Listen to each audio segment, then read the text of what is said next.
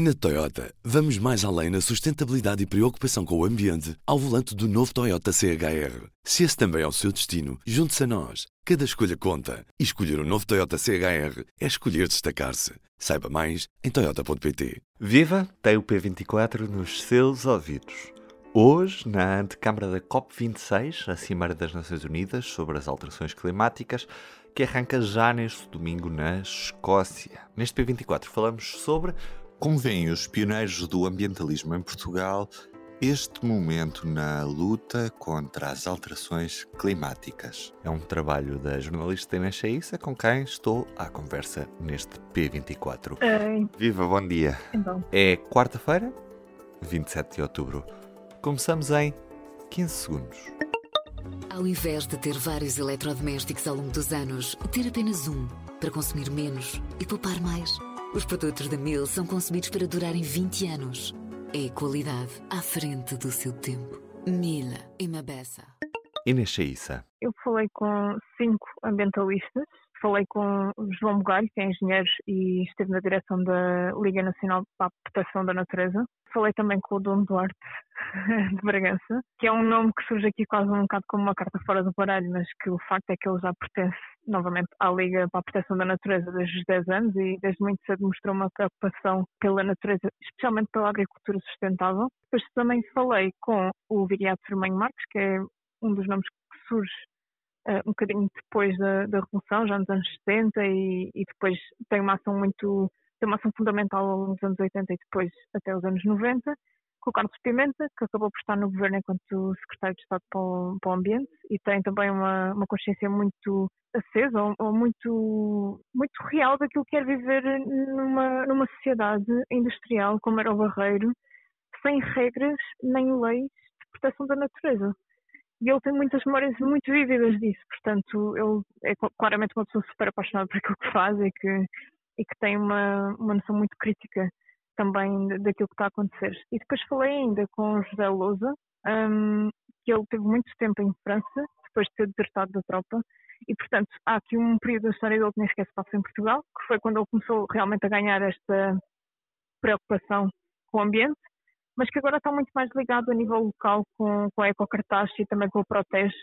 E é um, um homem que continua a sair à rua, continua a participar ativamente em manifestações, que ainda hoje ajuda a Climaxim, que é uma das, das organizadoras agora destas marchas pelo clima que têm existido em Portugal, e continua, eh, ou seja, nunca se coíbe de, de ter este papel ativo um, e de ser também uma pessoa que, que tenta proteger aqui, pronto, com uma ação marcadamente mais local. O que os une a todos é o facto de não são ativistas ambientais há 5 anos, 10 anos, não é? Já tinham esta consciência ambiental e esta necessidade de terem-se ao lado dos que protegem o ambiente há muito mais tempo. Sim, hum, aqui eu acho que também é importante frisar que as lutas ao longo dos anos 70, 80 e até mesmo uma grande parte dos anos 90 não se focaram tanto no clima, porque ainda era uma não questão na altura. Focaram-se muito mais, por exemplo, nos DDTs, na camada do ozono, na conservação da natureza, porque não nos podemos esquecer que a Liga da Proteção da Natureza nasce em 1948, portanto ainda vai apanhar quase a totalidade dos anos de ditadura e a sua ação ficou muito limitada nesse, nesse período acabaram por ser basicamente aquilo foi, foi muito criado na, nas academias eh, de botânica, de biologia, portanto eles tiveram um trabalho muito académico, mas também de alerta e principalmente no que, no que toca à conservação da natureza, nomeadamente parques naturais e, e por aí eles eram muito eh, e algumas espécies também. Agora, o que nós temos cada vez mais é quase uma confluência de todas estas preocupações para a crise climática, que se apresenta como muito urgente. E acho que todos eles têm uma consciência disto, ainda que nem todos eh, concordem com a forma como os jovens estão um bocado a, a tomar esta, esta bandeira para si próprios e a agir quando veem que os, os mais velhos não estão a fazer nada. Eles o que discordam, basicamente, é na questão do, do discurso, não é? Porque, no fundo, todos eles concordam que é necessário falar disto e que temos de agir o mais rapidamente possível. Qual é que é a posição deles em relação às lutas climáticas que se travam hoje em dia? Eh, então, eh, basicamente, tu aqui tens, eh, se podia dizer, duas linhas, não é? Eh, mas eles, no fundo, elas convergem todas. Ninguém aqui nega a importância de se agir o mais rapidamente possível.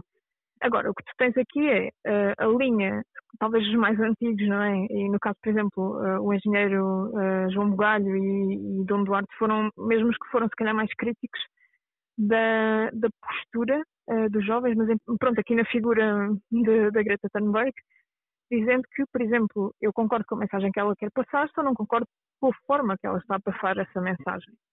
Que acham que devia ser feito com, com mais, mais fundamentação teórica, por exemplo, com maior segurança nesse sentido.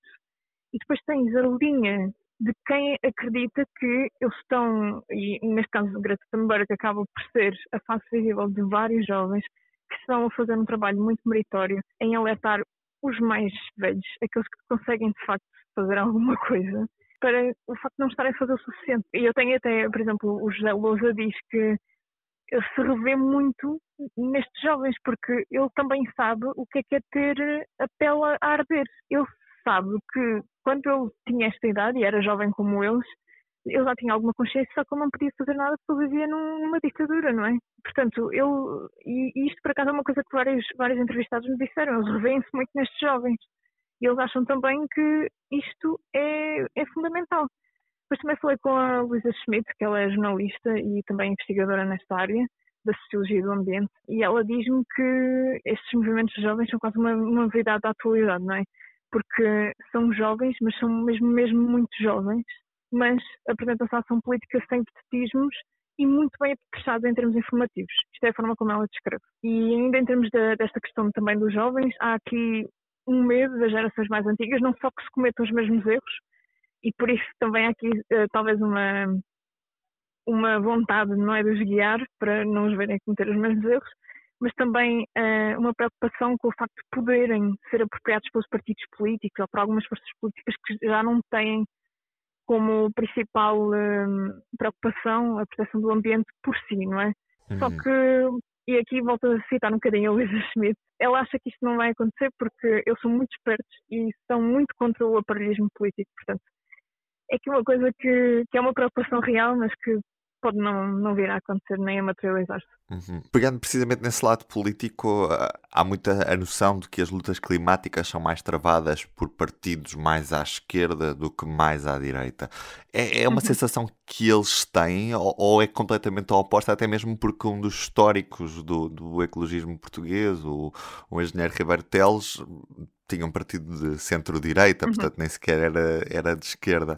Qual é que é a visão uhum. que, que, que, os seus entrevistados tinham sobre isto? Em primeiro lugar, uh, acho que se calhar a pessoa que melhor resume tudo isso é, foi mesmo a Luísa, porque ela é da opinião que o ecologismo e o ambiente é mesmo um dos assuntos que junta uh, pessoas de toda, toda a esfera política. Aliás, analisando os programas, isto ela que me contou, analisando os programas, Uh, só há um partido atualmente que não tem qualquer referência às alterações climáticas nos programas, é o Chega. Agora, o que tu tens aqui, e eu também tenho entrevistados de, de várias uh, de várias fações políticas, por exemplo, o Carlos Pimenta era do PSD e, e, sempre foi, sempre esteve ligado à direita. Depois tens também o José Lousa, uh, teve, por exemplo, na fundação do Bloco de Esquerda, portanto é muito mais à esquerda. E acho que aqui no fundo, é, e cada vez mais, se nota que é uma questão tão prioritária tão urgente que, independentemente tu fora das questões ambientais, não conseguires falar com, com, com os teus pares né, nestas questões, porque estão, estão em, em quadrantes políticos muito diferentes e normalmente não, não, se, não se entendem noutros, noutros assuntos. Aqui tens um, um foco principal que é transversal e que une muita gente, independentemente de serem da direita, da esquerda, de, independentemente de tudo. Uhum. E ainda há a noção de que temos tempo para agir ou há cada vez mais aquela ideia de que a janela temporal que temos está cada vez mais a esgotar-se? Uh, eu diria que hum, todas as pessoas com quem eu falei têm noção de que talvez tenha perdido muito tempo com discussões que revelaram não ser muito férteis, por exemplo, o papel da ação humana nas alterações climáticas, e isto foi uma, uma luta quase de, de, dos anos 90 e do início dos anos 2000, pronto, que era uma discussão que existia e hoje em dia isso já nem se coloca. É, é, é óbvio que a ação humana eh, está a contribuir para as alterações climáticas e que só nós, com a nossa ação, é que poderemos travar. E também há muita noção, pessoas, de que a Terra não vai acabar, a Terra vai continuar a existir, nós é que podemos não ter um lugar nela. É que percebes a noção de que nós, enquanto espécie, é que estamos em risco. Às vezes nem é bem a Terra, é, é a nossa existência enquanto espécie, é a nossa continuidade.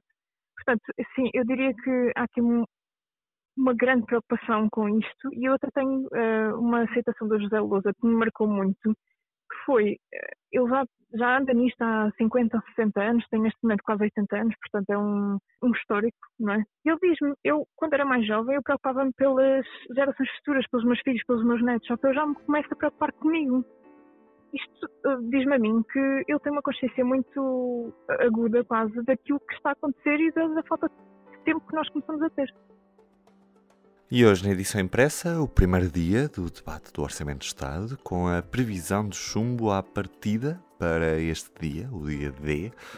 Saber um chumbo está prometida a convocatória de eleições, a dissolução da Assembleia da República, primeiro pelo Presidente da República e depois, sim, a convocatória de eleições. Se não, o Governo suspira de alívio. Também damos destaque ao que se está a passar no Orçamento do Estado em Espanha o que é que está a aprender estas negociações? Ficamos a saber na secção Mundo, a dar uma vista de olhos. Eu sou o Ruben Martins, tenho um bom dia e até amanhã. O público fica no ouvido. Na Toyota, vamos mais além na sustentabilidade e preocupação com o ambiente ao volante do novo Toyota CHR. Se esse também é o seu destino, junte-se a nós. Cada escolha conta. E escolher o um novo Toyota CHR é escolher destacar-se. Saiba mais em Toyota.pt.